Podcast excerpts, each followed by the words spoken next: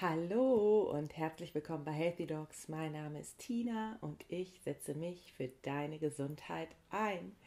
Und es ist Montag. Ich spreche hier die Folge einen Tag bevor sie rauskommt, beziehungsweise das Intro. Und ich hoffe, es geht euch allen gut. Im Moment ist ja eine ziemlich turbulente Zeit mal wieder.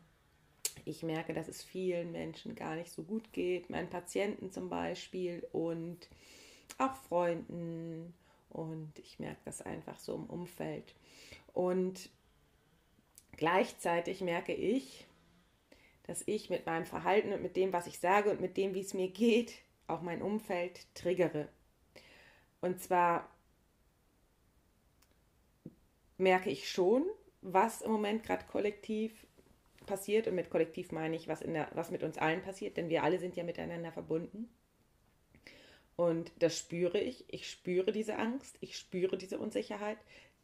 Gleichzeitig wächst in mir ein tiefes Vertrauen, eine tiefe Verbindung auch zu etwas Höherem. Und ich kriege richtig Gänsehaut, wenn ich das sage, weil ich merke das mit jedem Tag mehr. Und diese Verbindung gibt mir enorme Sicherheit, enorme Kraft und enorm Glauben auch in mich und in die Dinge und dass alles seine Richtigkeit hat. Dass alles seine Richtigkeit hat, wie es im Moment abläuft. Dass alles für etwas Großes und Ganzes gut ist, sagen wir mal so. Und je mehr die Leute im Außen mh, strugglen, desto ruhiger werde ich. Und was ich vorhin gesagt habe, dass ich andere Leute triggere, hängt damit zusammen, dass ich in mich, dass ich Vertrauen habe, dass ich glücklich bin und dass ich Dinge tue, die mir Spaß machen und das ausstrahle. Das triggert andere Leute. Und früher, mein altes Ich hätte gesagt, oh Gott, ich trigger jetzt andere Leute bloß nicht, mache ich mich lieber klein, zeige ich es lieber nicht, damit ich es anderen recht mache. Ich möchte ja nicht auffallen. Ich möchte nicht, dass andere sich wegen mir aufregen. Und mittlerweile kann ich das akzeptieren, kann ich das akzeptieren und sehe, ich bin nicht falsch, sondern das, was ich tue, wie ich mich verhalte, liegt außerhalb der Glaubensgrenze von meinem Gegenüber. Mein Gegenüber findet das nicht okay oder findet es für sich noch nicht okay, sich so zu verhalten, wie ich mich verhalte. Gleichzeitig weiß ich, und ich kann das jetzt alles sagen, weil ich mich gerade in den letzten zwei bis drei Wochen intensiv, oh, es ist so cool, ich freue mich schon so, mit meinem, mit der Neuauflage von meinem Buch befasst habe. Also wirklich intensiv. Ich habe Nachtschichten eingelegt für euch, weil ich so sehr möchte, weil ich mir so sehr von Herzen wünsche, dass jeder versteht, wie Gesundheit funktioniert und jeder versteht, wie Glück funktioniert und jeder versteht, wie es funktioniert, zu sich selbst zurückzufinden und dann glücklich zu werden und was für eine enorme Kraft die Intuition hat und gleichzeitig was für eine enorme Kraft die deine Gedanken haben. Und all das passiert gerade im umgekehrten Sinne, also zu unserem Negativen oder im Negativen für uns alle, ähm, auf ja, was wir im Draußen sehen.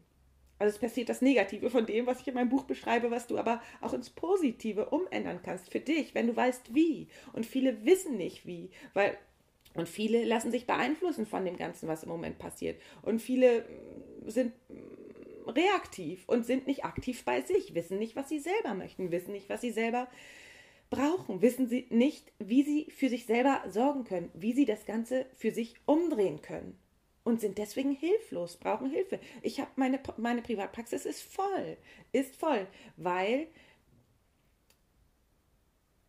viele jetzt hilflos sind.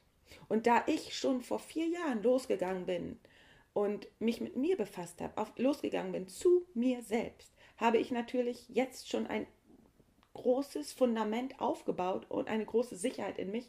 Und mit jedem Tag wird die sicherer, weil ich weiß, dass ich richtig bin. Für mich. Das muss nicht heißen, dass es für dich das Richtige ist, aber für mich bin ich richtig. Und ich weiß, dass ich dir die richtigen Fragen stellen kann, damit auch du merkst, was für dich das Richtige ist. Es heißt ja nicht, dass das, was für mich richtig ist, auch für dich das Richtige ist. So, und ich komme vom Thema ab. Oh, ich, ich, ja, weil ich in diesen Themen so aufgehe. Aber was ich sagen wollte, ist, ich überarbeite gerade mein Buch und es kommt im, am 22.03. im Mankau Verlag raus und ich freue mich schon so riesig, weil ich im Detail erkläre, was du tun kannst für Körper, Geist und Seele. Und damit meine ich für Körper, das ist vielen von meinen Zuhörern, von euch jetzt schon total klar, was man tun kann, um gesund zu leben. Ähm, mit der Ernährung, vegan oder halt pflanzlich vollwertig, dass man sich bewegt, dass man, was man für seinen Körper halt tun kann und dass man natürlich auch die Eigenverantwortung dafür übernimmt, dass man nicht dem Arzt die Verantwortung abgeben kann und so weiter und so fort. Aber ich meine hier implizit auch Seele und damit meine ich, dass man seine alten Baustellen aufräumt, dass man seine chronisch unterdrückten Gefühle fühlt, dass man sie freilässt, dass man weiß, dass man einen richtigen Umgang mit Gefühlen lernt und dass man auch zu sich selbst zurückfindet, zu seiner Seele und was die Seele dir sagt, wofür du hier auf der Welt bist. Dass man in Kontakt zu seinem, zu seiner Seele einfach kommt und zu dem, wofür man hier auf der Welt ist. Und das ist sinnstiftend und gleichzeitig Geist. Und Geist sind deine Gedanken. Damit meine ich, dass du die Kraft deiner Gedanken nutzt für dich und deine Gesundheit. Und all das erkläre ich in meinem Buch und das macht so einen Spaß. Und vor allen Dingen erkläre ich es wissenschaftlich. Endlich, endlich, endlich kannst du es wissenschaftlich verstehen, was im Moment da draußen abläuft. Warum die Welt so im Chaos ist. Weil viele Menschen genau diese Gesetze, diese Naturgesetze nicht befolgen, weil sie auf die Nachrichten reagieren, weil sie voller Angst sind, diese Angst nicht fühlen, weil sie falsche Gedanken haben, was dazu führt, dass das Immunsystem lahmgelegt wird. Und dazu natürlich auch führt, dass sie daran erkranken, weil äh, mit unseren Gedanken erformen wir unsere Welt.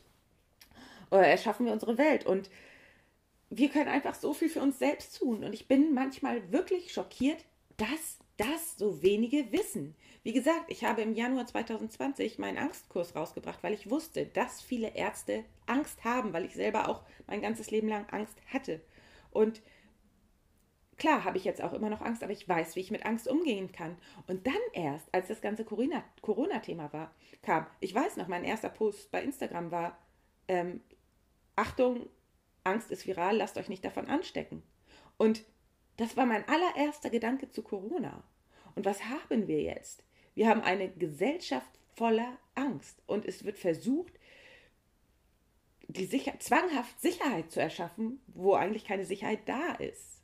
Und die Sicherheit können wir nur in uns selber finden. Und ich merke, dass immer mehr Menschen aufwachen. Immer mehr Menschen möchten sich mit sich selbst befassen, möchten sich, ja, möchten verstehen, was da abläuft. Und man, wichtig ist zu verstehen, dass, dass es keine Wahrheit im Außen oder dass dir keiner die Wahrheit erzählen kann, sondern dass du selber dich auf die Suche zu deiner Wahrheit begeben musst. Benutze ich hier extra. Musst, weil ähm, das die Verantwortung von jedem Einzelnen ist. So, und um jetzt den roten, zum roten Faden zurückzukommen, ich trigger viele Leute, weil ich glücklich bin, weil ich in mir sicher bin, weil ich verstehe, was da draußen abläuft. Jedenfalls in meiner Welt läuft es so ab, wie es abläuft. Also ich verstehe es in meiner Welt. Und ich weiß, was ich für mich tun kann. Und vor allen Dingen auch, ich ähm, äh, bin nicht hilflos, weil ich nicht äh, mir Dinge angucke, die ich nicht ändern kann.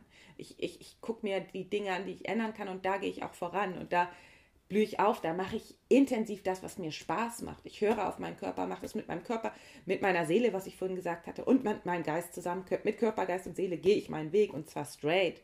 Und ich habe Angst auch, aber ich gehe durch die Angst.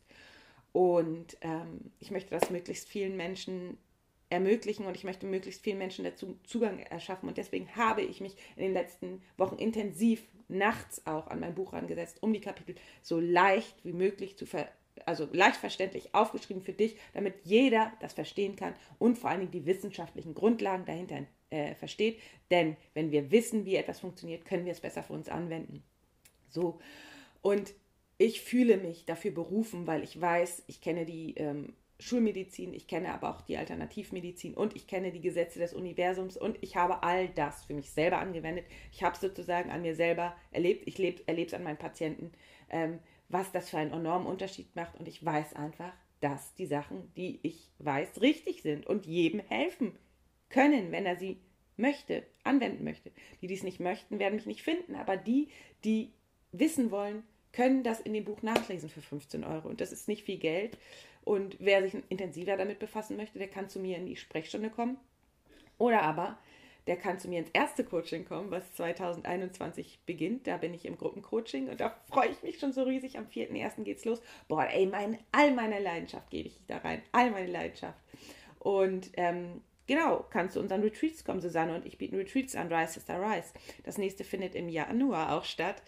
Über den 23. Das ist ein Wochenende und ist in der Nähe von, von Preetz, also im Töpferhaus. Und ähm, da freue ich mich auch schon so riesig, weil wir uns dann intensiv verbinden mit den Frauen, die da kommen und ähm, das intensiv leben.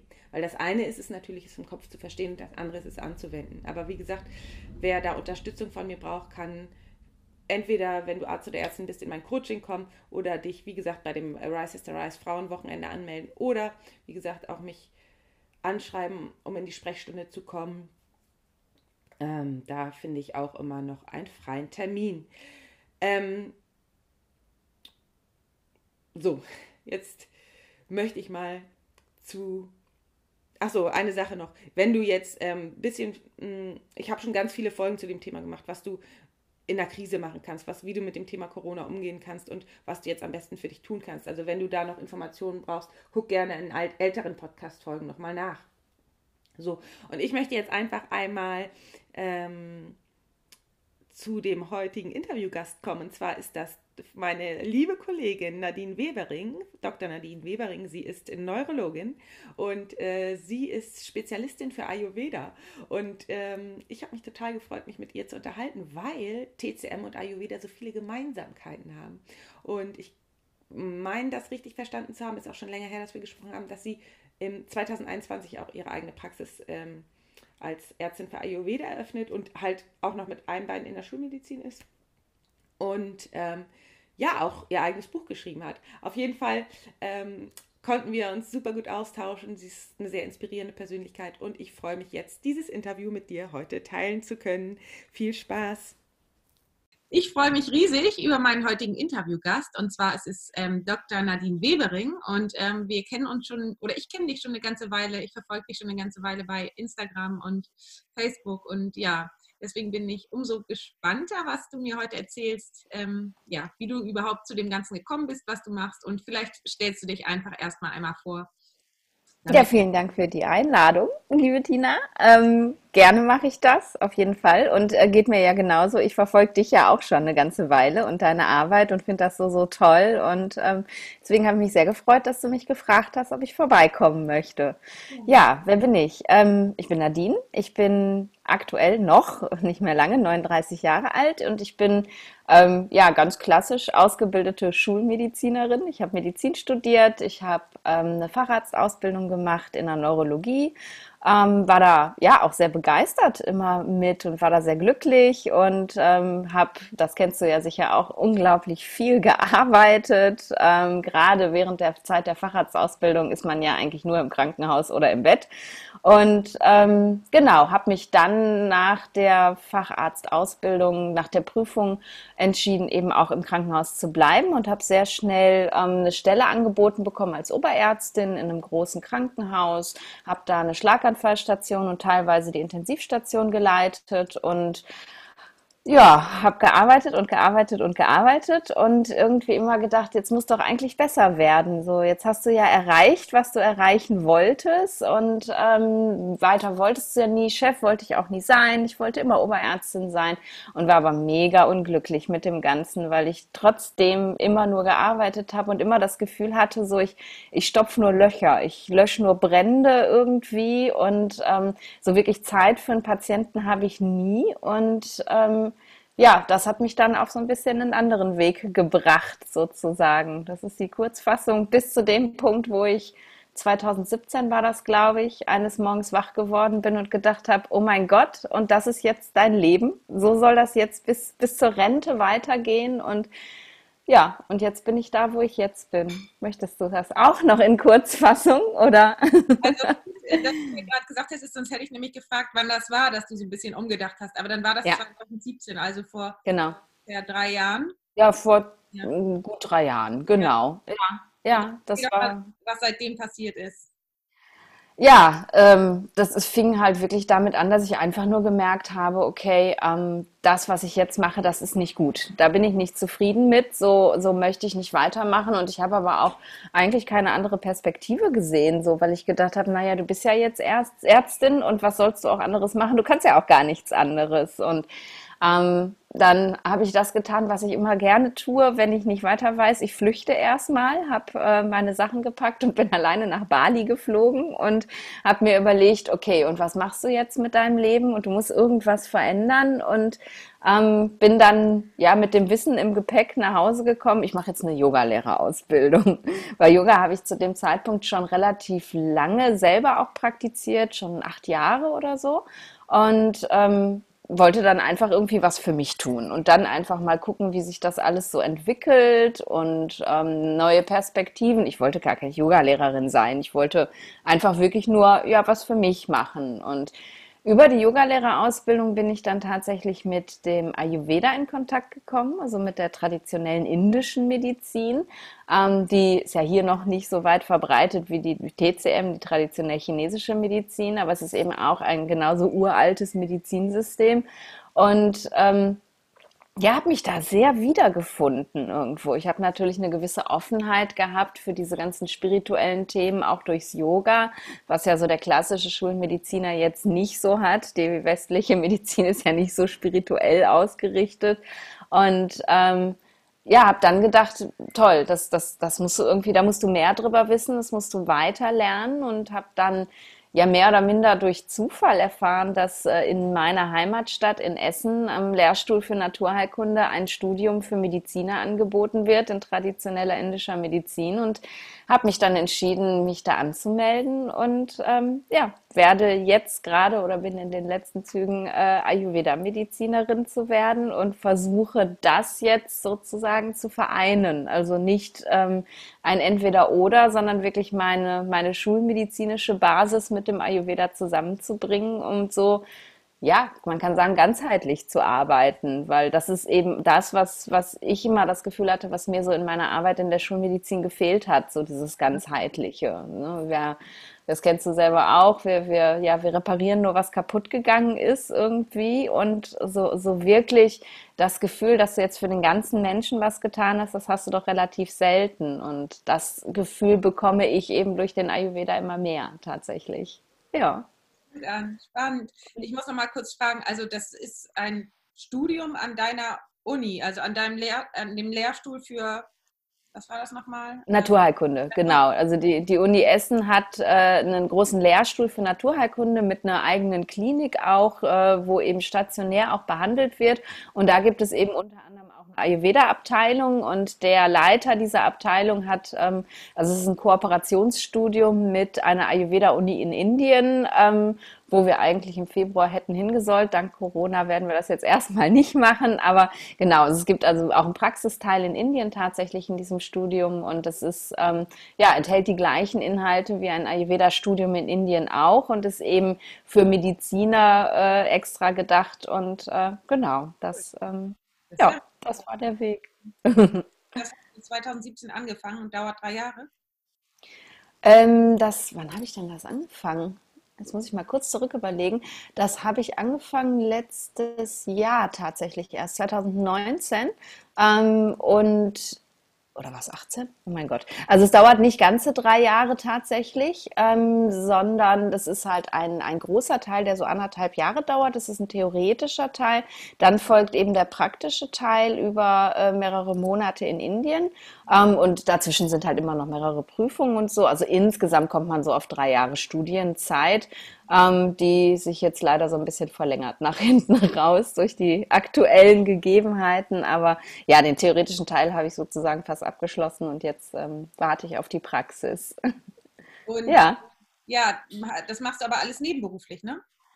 Das mache ich alles nebenbei, ganz genau. Ja, ich habe äh, immer noch eine Vollzeitstelle im Krankenhaus. Tatsächlich, man mag es kaum glauben, obwohl ich da so unzufrieden mit gewesen bin. Aber ich habe ähm, auch wieder durch einen großen Zufall halt ähm, etwas gefunden, eine Sparte gefunden, in der ich mich ein bisschen mehr zu Hause fühle. Und zwar gibt es in der Nachbarstadt meiner Heimatstadt, äh, in einem ganz kleinen Örtchen, Hattingen nennt sich das, ähm, eine ganz normale neurologische Klinik, die aber eine Spezialabteilung hat, ähm, also eine Neurologie und Komplementärmedizin ist das. Und wir praktizieren eben Schulmedizin zusammen mit Ayurveda. Wir haben ähm, zwei indische Ärzte und eben auch Therapeuten Therapeuten aus Indien und auch hier ausgebildete Therapeuten, ähm, die die Patienten eben Schul äh, ayurvedisch behandeln und wir als Schulmediziner behandeln eben schulmedizinisch, neurologisch. Und da bin ich jetzt Oberärztin und das fühlt sich deutlich besser an als das, was ich vorher getan habe. Ja. Ja, cool. Das hört sich auf jeden ja. Fall sehr gut an. Und äh, Frage nochmal zu deinem Studium. Wie schafft man das? Ist das zeitintensiv? Wie schafft man das nebenberuflich? Und ähm, ist, das, äh, ist das schwer daran zu kommen? Und ist das, ähm, wie viel kostet das äh, im Monat oder insgesamt? Ja, also es ist ähm, insofern nicht zeitintensiv, was die Präsenzzeiten angeht. Wir haben also ein Präsenzwochenende im Monat. Ähm, das kann man ganz gut machen. Also da ist man dann samstags und sonntags halt in Essen in der Klinik, in dieser Spezialklinik für Naturheilkunde. Ähm, und der Rest ist aber wirklich theoretisch lernen. Und das ist schon zeitintensiv, wenn man sich vorstellt, dass man wirklich ein komplett neues Medizinsystem lernt. Und das ist halt...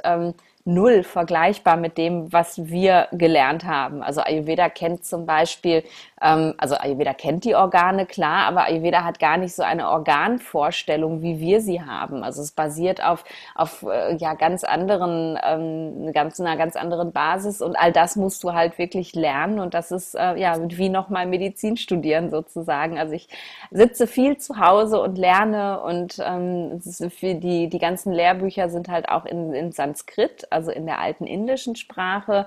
Ähm, das heißt, man lernt eben auch noch gleichzeitig eine neue Sprache dazu. Und das ist schon, wenn man es wirklich, wirklich wissen möchte, sehr zeitaufwendig. Ähm, allerdings macht es einfach so viel Freude, dass es für mich sich so anfühlt, als sei das halt sehr leicht tatsächlich. Ähm, es kostet tatsächlich was, ja, es ist kein Studium, wie wir unser Studium machen, mit einfach nur Studiengebühren. Ähm, ich denke, dass ich hinterher mit dem Teil in Indien und allen Prüfungen und so, ich weiß es noch nicht hundertprozentig, aber so sicherlich 5000 Euro bezahlt haben werde im Schnitt. Ja, mhm. genau. Ja. ja, aber die, das es, es ist Geld, was ich finde, was extrem gut investiert ja. ist, definitiv. Also weil, weil ich mich einfach so sehr darin wiederfinde und mir das jetzt so viel mehr äh, gibt, als mir mein Studium vorher geben konnte, weil mir da einfach immer was gefehlt hat irgendwie. Ja. Und wie ist deine Perspektive? Also jetzt hast du bald die Prüfung fertig, aber du möchtest schon noch weiter als Oberärztin in der Klinik arbeiten. Also die gefällt auch diese, diese Kombination aus Schulmedizin und und äh, mhm. Ayurveda oder wie? Also mir gefällt die Kombination sehr. Für mich ist das auch eben ganz, ganz wichtig, dass es halt keine Alternativmedizin ist. Also es gibt halt eben Dinge, die, die kann die Schulmedizin nur und es gibt aber auch eben Dinge, die kann der Ayurveda einfach besser. Und deswegen ist die Kombination für mich sehr wichtig. Ähm, die Klinik, in der ich jetzt aktuell arbeite, ist eine, äh, eine Parkinson-Spezialklinik. Und ähm, Parkinson ist tatsächlich nie so wirklich ähm, mein Steckenpferd gewesen. Ich merke zwar, dass, ähm, dass mir das schon auch liegt, ähm, aber es ist eher so, dass ich in meiner Position jetzt ähm, nur schulmedizinisch arbeite. Also ich bin halt der eine Teil und die indischen Kollegen sind der andere Teil. Und das merke ich schon, das ist nicht das, was ich mir vorgestellt habe. Das ist für den Übergang jetzt sehr, sehr schön, dass ich diese Möglichkeit habe, da zu sein und eben davon zu profitieren, auch mit den Kollegen zusammen zu sein. Aber ich bin halt weiter weiterhin immer noch Schulmedizinerin und ich hänge eben auch weiterhin, auch wenn ich mir es erhofft habe, dass es dort anders sein wird, immer noch in dem gleichen System. Ne? Also wie lange darf der Patient in dem Bett liegen, wann muss der wieder gehen, damit der nächste Patient da rein kann, äh, nee, Grenzverweildauer überschritten, was weiß ich nicht was, das haben wir alles auch. Also ich äh, hatte mir vorgestellt, ich lebe da in einer anderen Welt, aber das ist nicht so und deswegen merke ich immer mehr und weiß eben immer mehr, dass das nicht das ist, was ich auf Dauer machen werde. Und hm, ich stelle mir das eher so vor, äh, beziehungsweise arbeite da gerade auch aktiv darauf hin, ähm, dass ich eben in eine Niederlassung gehe und dann mit dem ayurvedischen Schwerpunkt. Es ist leider ja so, dass die Krankenkassen das nicht bezahlen, ähm, den Ayurveda.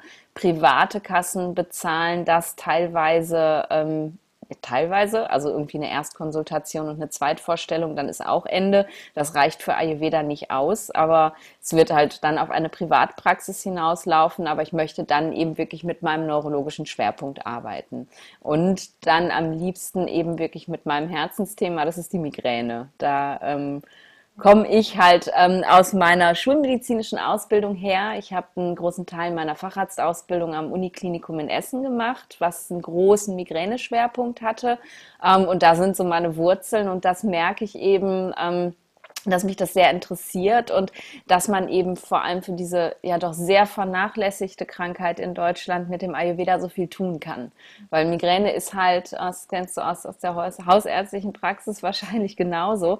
Ähm, das ist was die meisten Neurologen kennen sich damit nicht aus oder möchten sich da auch gar nicht mit auskennen, weil die Patienten sind halt schwierig, die kommen immer wieder, die haben immer noch Kopfschmerzen, die wollen immer irgendwas und am Ende bekommen sie irgendwelche Tabletten verschrieben und das war's. Und gerade Migräne ist eine Krankheit, ähm, wo man eben mit nicht medikamentösen Maßnahmen so unglaublich viel machen kann. Und ähm, da hält der Ayurveda halt so viel bereit und das wäre so mein Herzensthema tatsächlich, wo ich mich dann hin entwickeln möchte. Ja. Das ist sehr spannend. Ähm, ich selber ja. habe ja auch Migräne, deswegen kenne ich mich damit auch aus und frage, ja. vielleicht kann man das nicht so pauschal beantworten, aber vielleicht ja doch. Wenn bestimmt bei den einen oder anderen, den, der hier zuhört, gibt es aus der, der Ayurveda so einen Pauschaltipp, das, den man jetzt mal so verraten kann? Das ist, ab, ne? das ist sehr, sehr, sehr schwierig, ja. ähm, tatsächlich pauschale Sachen zu sagen.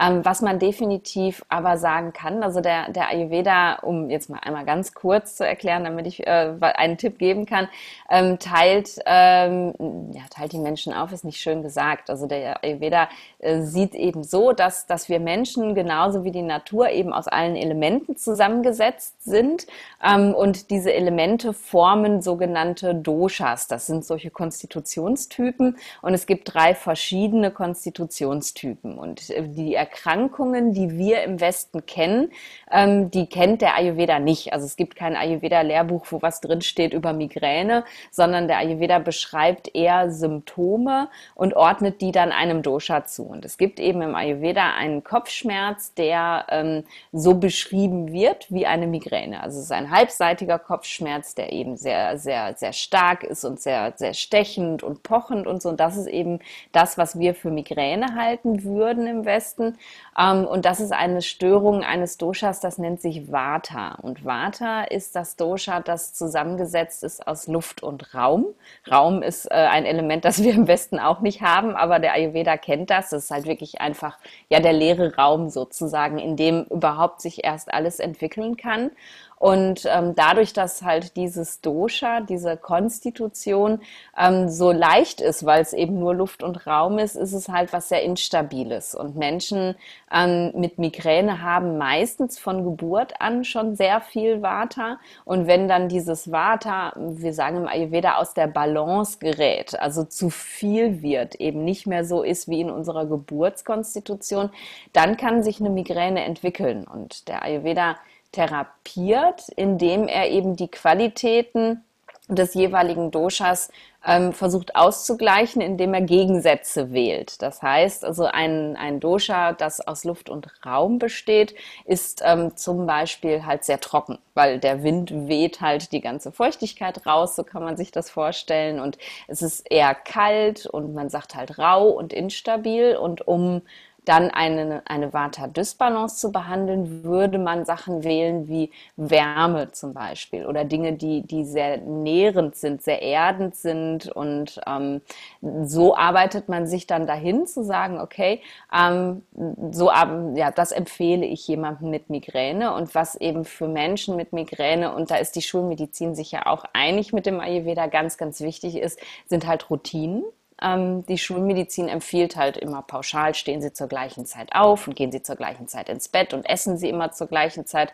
Aber keiner erklärt eigentlich warum. Und der Ayurveda sagt halt ganz klar, ähm, wenn etwas so instabil ist wie dieses Vata-Dosha, dann braucht es eben Stabilität und die kriegt es halt über Routinen, halt darüber, dass man eben immer das Gleiche tut. Und darum ähm, ist das auch im Ayurveda eine Empfehlung. Der Ayurveda geht da halt nur noch weiter und ähm, gibt halt wirklich auch klar vor, ähm, zu welcher Zeit man zum Beispiel aufsteht und wann man am optimalsten isst und solche Dinge. Also Routinen sind sehr, sehr wichtig, ähm, um Migräne wirklich zu lindern. Und ähm, was eben auch wichtig ist, sind, ähm, sind wärmende Dinge. Also alles, was irgendwie Wärme in den Körper reinbringt und das Vermeiden von Kälte, ähm, das kann eben dieses Dosha reduzieren. Und deswegen äh, empfehle ich Menschen mit Migräne ähm, vor allem in der Ernährung auch auf Wärme zu achten. Also dass man ähm, zum Beispiel keine rohen und kalten Lebensmittel zu sich nimmt, sondern eher gekocht isst. Das kennen viele, die Ayurveda gehört haben, vielleicht,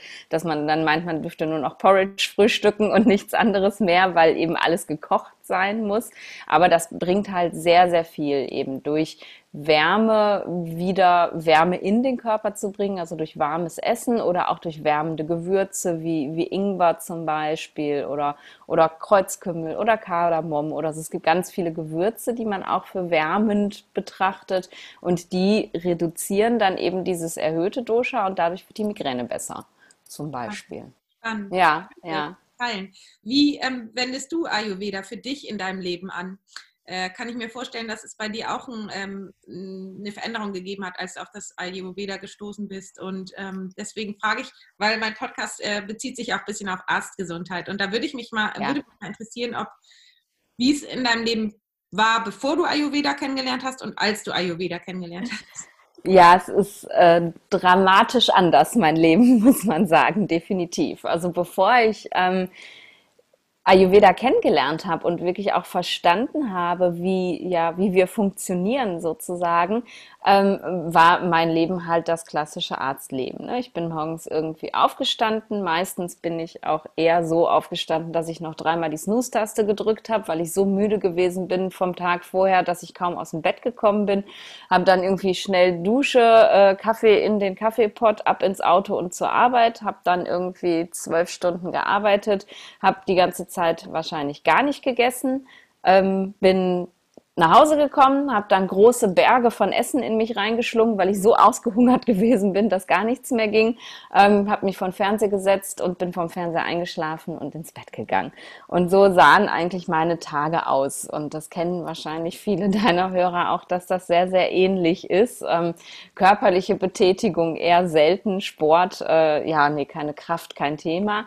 Ähm, und heute ist es tatsächlich so, das ist etwas, was sich über eine lange, lange Zeit natürlich entwickelt hat. Ich bin nicht von einem Tag auf den anderen aufgestanden und habe plötzlich so gelebt, aber ähm, ja, mein Wecker geht heute um 5 Uhr morgens tatsächlich, äh, anstatt irgendwie um 7 und nochmal dreimal Snooze, ähm, weil ich gemerkt habe, dass eben, ich habe auch äh, sehr viel Vata in meiner Konstitution, dass ich das eben tatsächlich brauche, schon meinen Tag mit Routinen zu beginnen.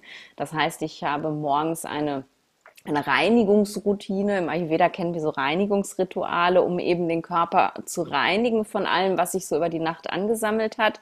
Ähm, und dann gehe ich morgens auf meine Yogamatte und äh, praktiziere tatsächlich eine Stunde Yoga und Atemübungen und Meditation, bevor ich mich dann eben fertig mache und zur Arbeit gehe. Und mein ganzer Tag verläuft wirklich in, ja, in Routinen. Ähm, ich habe meine festen Essenszeiten. Ich achte wirklich auch darauf, was ich esse. Das war vorher nie ein Thema. Ich habe halt immer gegessen, wie es mir gerade so in den Kram passte. Oder, ne, das kennt man vielleicht auch, wenn man mal Mittagspause macht, hat man das Essen so inhaliert, dass der Teller leer war, bevor man sich überhaupt hingesetzt hat, weil der Funk könnte ja gleich wieder gehen.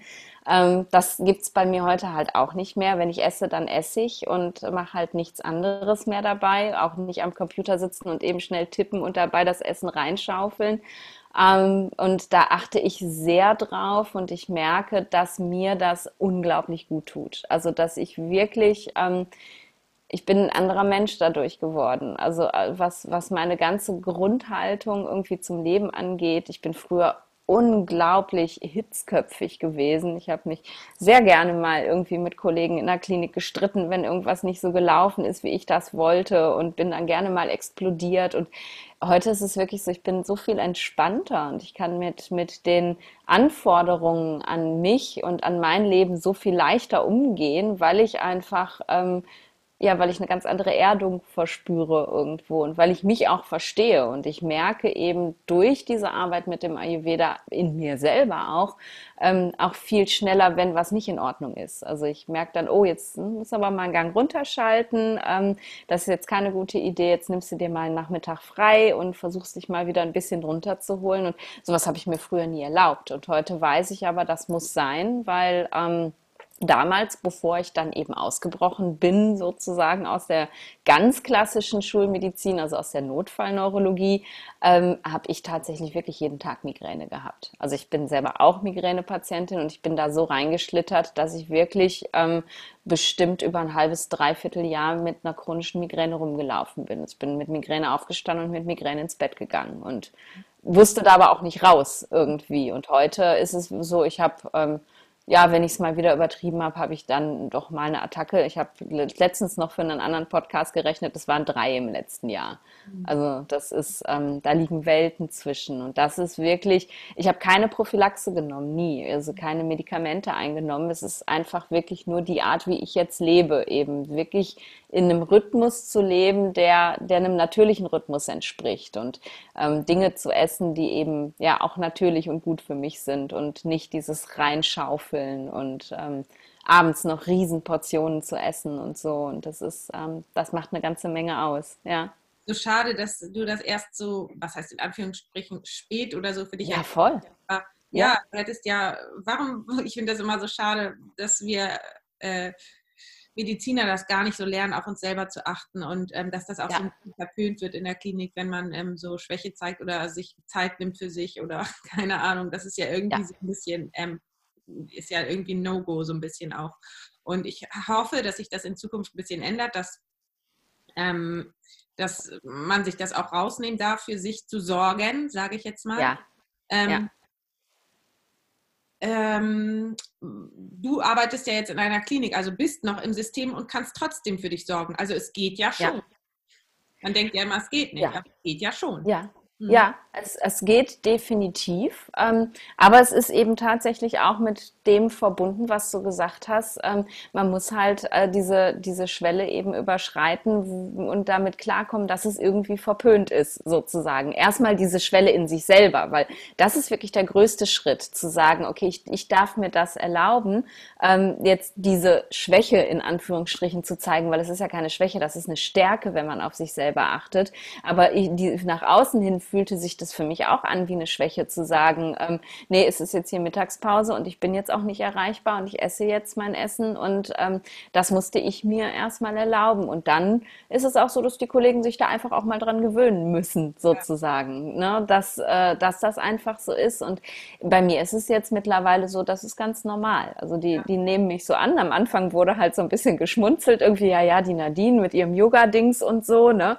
Aber mittlerweile ist es, es ist völlig völlig normal und keiner hält mich dadurch für einen schlechteren Arzt. Ähm, ich mache meine Arbeit genauso gut, wenn nicht sogar noch effektiver als vorher, weil ich einfach viel konzentrierter und fokussierter arbeiten kann. Ähm, und das ist es eben, worum es geht. Das ist das, was die Patienten von mir erwarten und das ist ja das, was die Kollegen auch von mir erwarten, dass ich meinen Job gut mache. Und ich kann ihn jetzt einfach besser machen und dadurch ist die Akzeptanz ähm, für ja meine kleinen Spinnereien, nennen die die immer halt äh, deutlich größer, wenn man eben einfach auch offen und ehrlich ist. Aber dafür ist der erste Schritt eben auch ehrlich zu sich selbst zu sein, weil man, es ist einfach ja auch so und so war ich auch, man definiert sich ja extremst auch über diese Rolle als Arzt. Und ne, ich war ja nochmal ein Extrem in der Neurologie. Neurologen sind ja normalerweise jetzt keine wirklichen Akutmediziner, die rennen ja eigentlich erschreiend weg, wenn es akut wird. Und ich war halt wirklich so eine Rampensau. Also ich habe halt immer an vorderster Front gestanden und ich musste immer irgendwie machen. Und wenn irgendwo ein Katheter reingesteckt werden durfte, dann musste ich immer und ich fand das auch, ich, ich, ich habe mir in dieser Rolle auch so gefallen. Und da ist natürlich überhaupt keine Schwäche. Ne? Wenn du da als Neurologin irgendwie auf einer Intensivstation stehst, dann, dann darfst du da keine Schwäche zeigen, meint man. So, aber ich bin mit dem Wissen von heute, wie ich jetzt bin, hundertprozentig sicher, dass ich genau so auf dieser Station angekommen wäre, wie ich auf meiner jetzigen Station ankomme, einfach nur durch die Ehrlichkeit. Und ich glaube, dass ich viele meiner Kollegen damit auch anstecke, die ja. sich das zu trauen und zu sagen, hey, ähm, geht hier um meine Gesundheit und um mein Leben und darum, das auch langfristig weitermachen zu können. Weil ich meine, wir haben alle gar nichts davon, wenn wir irgendwie mit 40 ausbrennen und, und keiner kann mehr. Ne? Und das ist einfach so. Und das war es bei mir damals, 2017. Ich war, also wenn man an diese Burnout-Diagnose glaubt, dann war ich definitiv entweder drin oder kurz vorm Burnout. Mir ging es wirklich, wirklich erbärmlich, auch körperlich. Und mhm. ja, ja, das und es geht nicht nur dir so, sondern es geht vielen Kollegen so und ganz oft wird das ja vertuscht. Und was ich ja. so interessant finde, mir kam vorhin der Gedanke, dass es so ein bisschen irgendwie komische Welten sind. Das Selbstliebe, also sich selbst etwas Gutes tun, wird verwechselt mit Versagen. Also in dem ja. Moment denkt man, man versagt, wenn man ähm, auf sich hört und auf die eigenen Bedürfnisse. Und das ist irgendwie so ein Fehlding im Kopf. Also das ist irgendwie falsch ja. verstanden noch. Und das ist äh, ja nicht nur bei uns so, sondern das ist eigentlich bei allen Medizinern ja. wahrgenommen. Absolut, absolut. Und, und ich frage mich auch so oft, wo kommt das her? Ne? Also ja. wer, wer, hat das gemacht? Mhm. Weil so bin ich nicht auf die Welt gekommen, so bin ich nicht gemacht irgendwie. Und ich, ich kann mich da an eine Situation erinnern, ich glaube, das finde ich so prägend in, in meinem aller, das war, das war die Einführungsvorlesung im großen Hörsaal im Audimax in der Uni. Ähm, der Professor, keine Ahnung, frag mich nicht, stand vorne und seine ersten Worte waren irgendwie, ja, jetzt gucken Sie mal nach rechts und dann gucken Sie mal nach links. Und am Ende dieses Studiums werden wahrscheinlich diese beiden Kollegen nicht mehr neben Ihnen sitzen, weil die werden es nicht geschafft haben.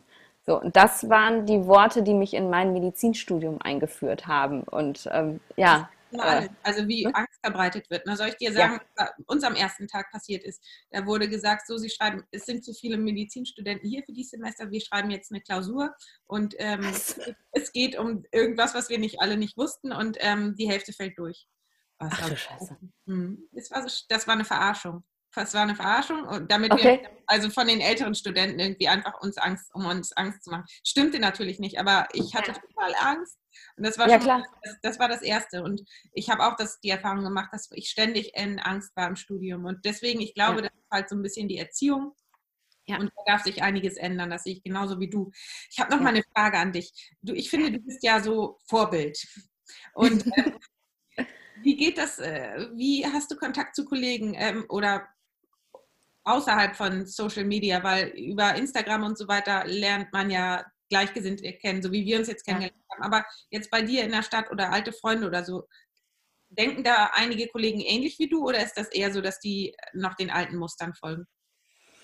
Ähm, witzigerweise die Menschen, mit denen ich mich im Studium zum Beispiel umgeben habe, also so meine Peer Group, ähm, die sind äh, tatsächlich auch alle mehr oder minder ausgestiegen. Also die eine, die war so eine Hardcore-Orthopädin ähm, und Oberärztin, die arbeitet jetzt ähm, in der ambulanten Reha und macht da irgendwie noch einen Sozialmediziner und sowas. Die andere ähm, war Internistin, die ist jetzt in eine Hausarztpraxis gegangen, in eine Anstellung und macht da eine halbe Stelle. Und also erstaunlicherweise die Menschen, die mich umgeben, die haben irgendwie in Anführungsstrichen den Absprung geschafft, ähm, belächeln mich häufig auch aufgrund des Themas, weil das ist natürlich für Schulmediziner ist ja alles, was mit Naturmedizin zu tun hat, irgendwie erstmal so, äh, was soll denn das? Das funktioniert ja sowieso nicht. Aber trotzdem haben sie eben da eine Akzeptanz für.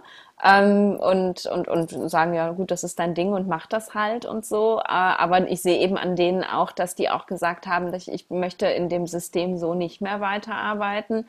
Ähm, sonst muss ich sagen, und das finde ich halt extrem schade, habe ich wenig Kontakt zu, zu realen Medizinern sozusagen. Also alle meine Kollegen aus den früheren Neurologien, in denen ich gearbeitet habe, ähm, da ist es eher so, naja, man, man sieht sich auf der Straße und grüßt sich vielleicht und geht dann aber auch weiter, nicht viel Gespräch. Hin und wieder, äh, ja, schreibt man sich mal irgendwie und aber ich merke eben auch einfach die, die noch im System stecken, ähm, dass wir uns nicht wirklich viel zu sagen haben. So, also es, ähm, kommt da häufig dann wenig Gespräch auf. Irgendwie so, ja, okay, was machst du denn jetzt? Mhm, ah, ah, okay, ja. Mh. So unter dem Motto, äh, ja, wie du bist da jetzt ausgestiegen, irgendwie aus dem Normalen. Und also das wird schon komisch beäugt, definitiv. Also ich wünschte mir, ähm, es, es gäbe einfach eine Plattform und eine Möglichkeit, auch, auch solche Leute zu erreichen und denen zu sagen, hey, ihr müsst euch nicht kaputt arbeiten und äh,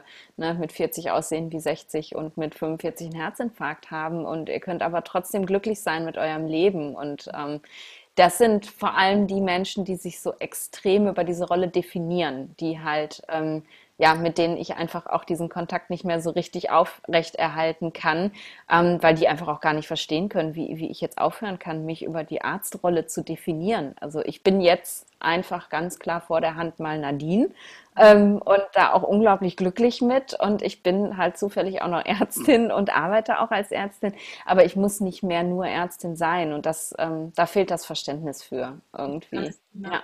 Ein ganz interessantes Thema. Also da ja. mich auch lange mit befasst, mit ähm, Helfermentalität und ähm, Persönlichkeit von Ärzten. Und genau das war jetzt auch gerade so ein bisschen mein Thema, weil ich mich jetzt auch gerade so ein bisschen beruflich noch verändere.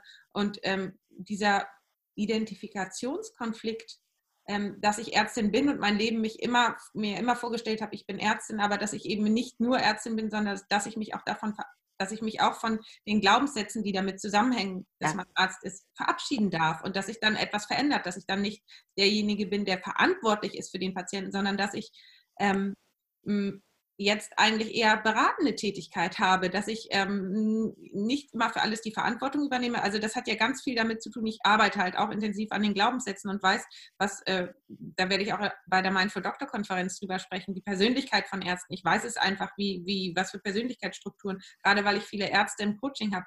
Aber ja. gerade sich davon zu verabschieden oder etwas nur, nur als Teil anzusehen. Ich bin eben das, aber ich bin auch das, nicht nur Ärzte. Ja sich damit nicht ja. nur zu identifizieren, sondern auch was anderes da sein zu lassen, finde ich ganz spannend und ähm, ja. interessant, dass du das gesagt hast. Auf jeden Fall. Ich könnte mich auch noch stundenlang mit dir unterhalten über Gemeinsamkeiten und Unterschiede von ähm, Ayurveda und TCM, also der traditionell indischen Medizin und traditionell chinesischen Medizin, ja. weil ich das ja auch praktiziere. Aber ich glaube, das würde hier heute den Rahmen sprengen. Ich glaube auch. Aber wir können da einfach in Kontakt bleiben und ich ähm, danke dir auf jeden Fall für das super nette Gespräch und würde dir jetzt einfach mal das Schlusswort überlassen oder vielleicht einfach dich nochmal fragen, was so deine Vision ist für die Zukunft.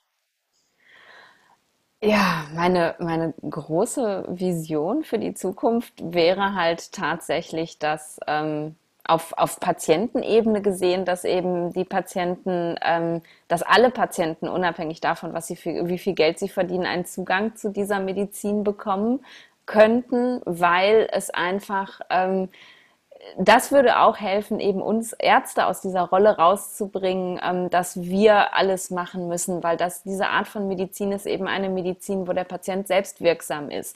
Und das sind wir ähm, nun mal in der Schulmedizin, also sehen wir das einfach nicht. In der Schulmedizin ist es so, ähm, dass der Patient eben mit seiner Jacke auch seine Selbstverantwortung an der Praxistür abgibt, äh, sich da hinsetzt und sagt, Herr Doktor, machen Sie.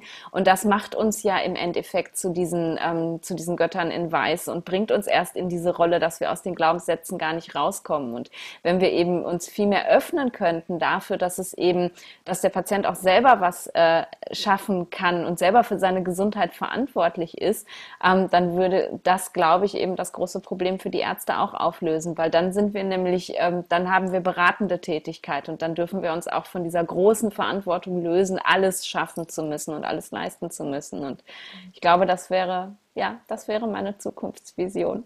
Hört sich gut an. Und wenn jetzt ja. der eine oder andere ähm, zugehört hat und ähm, Fragen an dich hat bezüglich der Ausbildung oder so, wie kann man Kontakt zu dir aufnehmen?